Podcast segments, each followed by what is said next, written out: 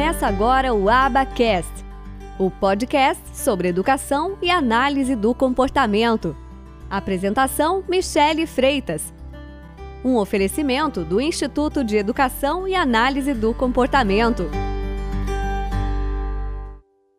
As minhas crianças, elas tiveram um avanço muito grande na pandemia.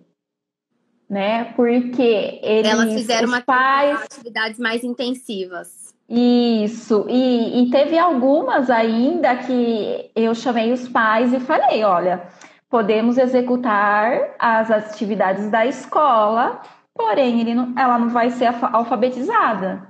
O que, que, você prefere? Que a gente entrega as atividades das, da escola realizadas, feitas, ou a gente parte para a alfabetização?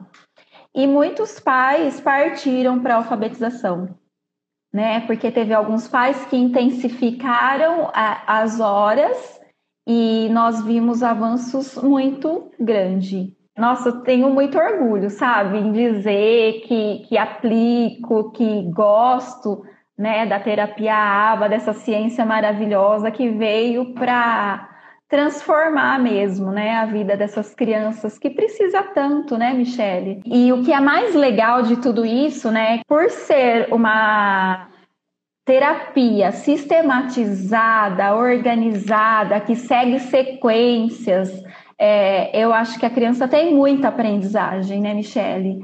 Esse é o assim, grande problema eu... da educação que eu vejo, essa bagunça. Sim. Você pega um livro pedagógico que, pelo amor de Deus, até eu tenho dificuldade, porque você foi lá, você veio cá, depois você voltou de novo, principalmente para uma criança com autismo, tem que ser uma coisa mais linear. Tem que ser algo Sim, mais sistematizado, certeza. mais organizado, essa coisa solta demais fica muito, muito no campo das. Ai, mas ele tem que fazer essas conexões e é fruto das relações. Fica muito no campo das ideias e são poucas as crianças que de fato conseguem fazer todo esse processo de maneira natural. Sim, porque eles precisam de uma sistematização, né? E, e de uma repetição naquele conteúdo, senão eles não conseguem aprender.